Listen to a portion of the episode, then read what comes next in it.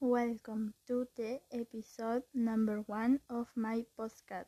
The name of the podcast is The Actress Noemi, where we will talk about me and what I like.